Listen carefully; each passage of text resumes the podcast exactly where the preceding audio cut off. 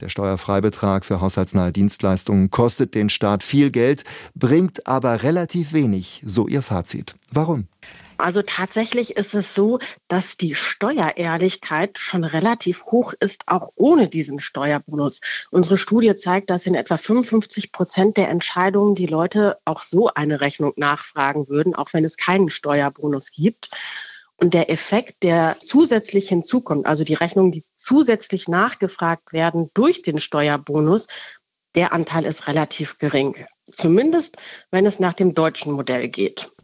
Ja, Sie deuten es schon an, andere Länder scheinen damit anders umzugehen mit diesem Steuerbonus für haushaltsnahe Dienstleistungen. Welche Modelle gibt es da? Es gibt in anderen Ländern andere Ausgestaltungen dieses Steuerbonus. Beispielsweise in Schweden ist der so konzipiert, dass der Handwerker den Steuerbonus abrechnet. In Deutschland ist es ja so, dass man das über die Einkommensteuererklärung angeben muss und man bekommt dann also im Folgejahr, wenn man die Steuererstattung erhält, diesen Betrag zurück. Und in Schweden läuft es so, der Handwerker rechnet das direkt mit dem Finanzamt ab. Das heißt, das reduziert dann auch direkt den Preis. Und unsere Studie zeigt, dass diese Art von Ausgestaltung die Effektivität des Steuerbonus erhöhen kann. Würden Sie es denn, nachdem Sie diese Untersuchung durchgeführt haben, aus Ihrer Sicht befürworten, dass wir in Deutschland zum Beispiel dieses schwedische Modell einführen, also dass der Handwerksbetrieb direkt diesen Steuerbonus geltend machen kann?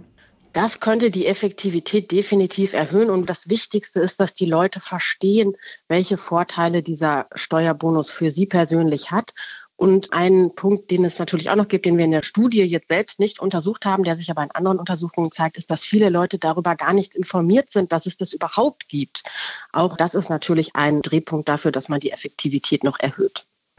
Gehen wir wirklich davon aus, ich als Bürger möchte steuerehrlich sein. Also ich habe überhaupt kein Interesse daran, Steuern zu hinterziehen.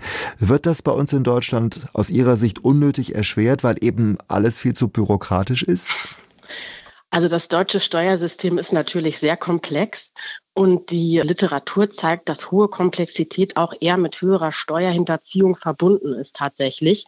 Allerdings ist das auch nicht immer so einfach. Dieser Zusammenhang hängt zum Beispiel auch davon ab, wie zufrieden ich mit dem Steuersystem bin, wie fair ich das empfinde. Also insofern, es gibt da tendenziell diesen Zusammenhang tatsächlich, aber es gibt auch andere Faktoren, die diese Entscheidung zur Steuerehrlichkeit beeinflussen.